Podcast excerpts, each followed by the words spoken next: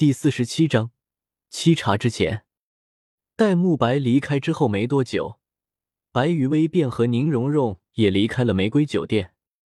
即便宁荣荣对玫瑰酒店很感兴趣，但是刚刚发生的事情，还是让宁荣荣打消了继续住玫瑰酒店的想法。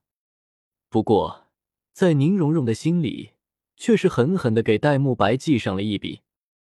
喵了个咪的，居然破坏了本姑娘和雨薇一起住情侣酒店的机会，这笔账，早晚有一天和你好好的算一下。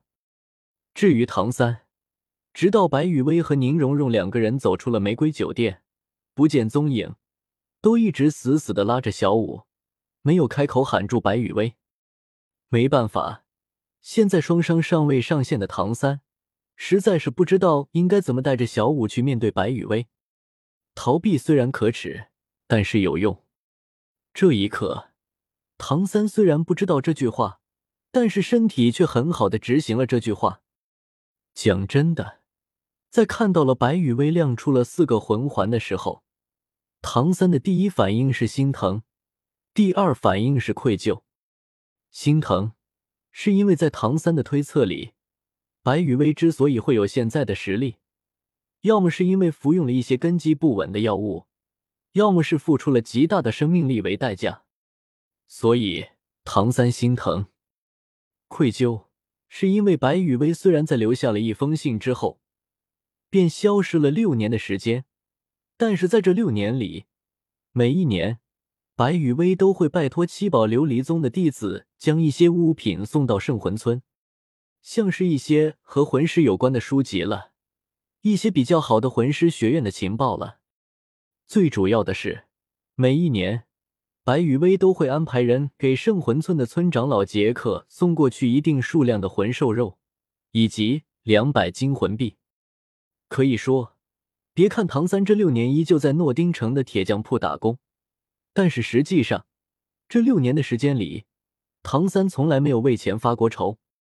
不但不发愁，反而还吃得好，喝得好，时不时的还有一波魂兽肉来补充营养。这一点，看十二岁的唐三比原著斗一的时候要更加的有精神，就能看出来了。就连小五也跟着唐三一起受益颇多。毕竟，白羽薇送回圣魂村，通过老杰克转交给唐三的那些金魂币。有相当一部分都被唐三用来给小五卖零食和好看的衣服了。哥，小五担忧的看了看低着头，几乎将嘴唇给咬破的唐三，心疼的握紧了唐三拉着自己的手。感受到了小五的担忧，唐三勉强的挤出了一丝笑容，揉了揉小五的脑袋：“放心，我没事的。”简单的安抚了一下小五。唐三便和小五返回了酒店的房间。现在的唐三一点出门逛逛索托城的心思都没有，只想好好的安静一下，想一下过几天怎么面对白雨薇。没办法，在见到白雨薇之前，唐三倒还好，根本就没有想那么多。因为白雨薇消失之后，小五的出现，及时的取代了白雨薇消失之后唐三心中出现的空缺。再加上唐昊完消失之后，小五又一直陪在唐三的身边。这种情况，已经消失了的白羽薇，就如同白月光一样的存在于唐三的心中。不见面的时候倒是还好，当再次见到了白羽薇的时候，唐三直接就懵了。回到了酒店的房间之后，唐三将自己扔在了沙发上，闭上眼。心中满满的都是自责，这些年我到底都在做什么啊？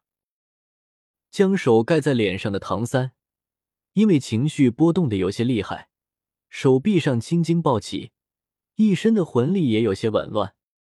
没办法，实在是有些事情稍微那么细细的想一下之后，就变得非常的有意思了。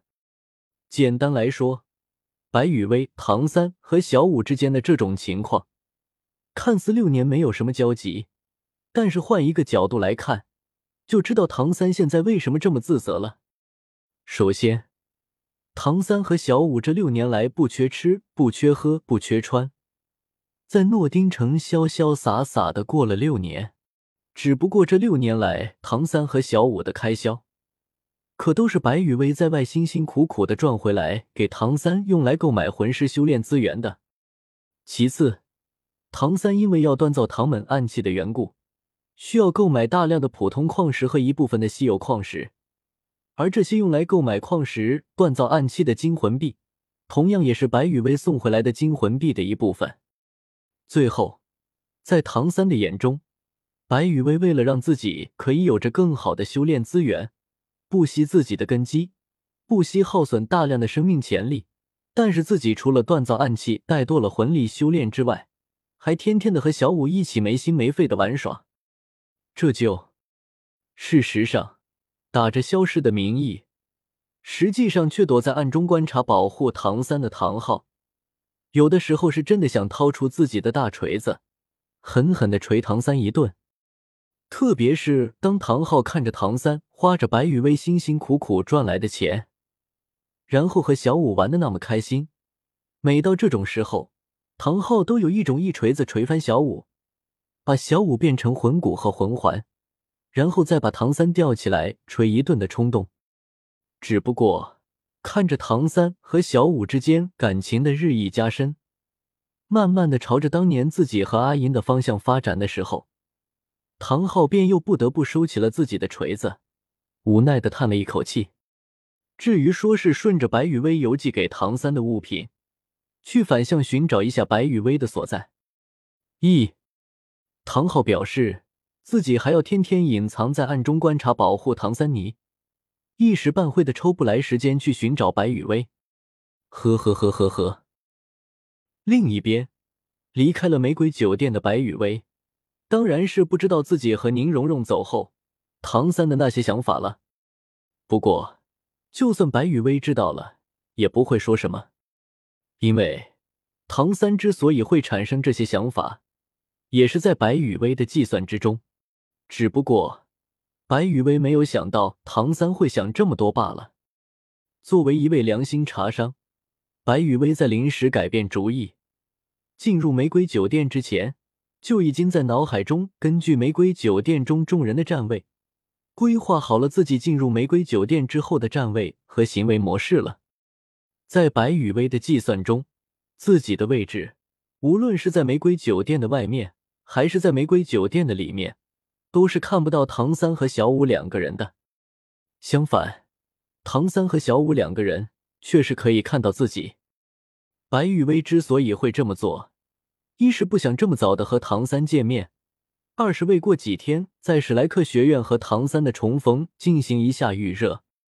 至于白雨薇万一玩脱了，唐三直接在玫瑰酒店叫住了白雨薇怎么办？呵，作为一位良心茶商。